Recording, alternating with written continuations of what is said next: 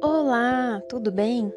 Nesse segundo episódio, vou falar sobre abordagem psicossomática na fisioterapia. Já falei um pouco sobre esse assunto em meus posts. Se você quiser, dá uma olhadinha lá.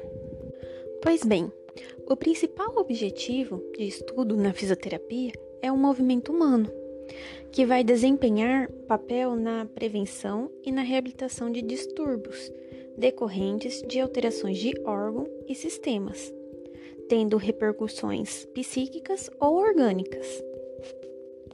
Hoje em dia, a maioria das pessoas procura um fisioterapeuta diante de uma doença, com indicação de médicos, ou quando sentem muitas dores, que acabam interferindo em sua vida, não é verdade?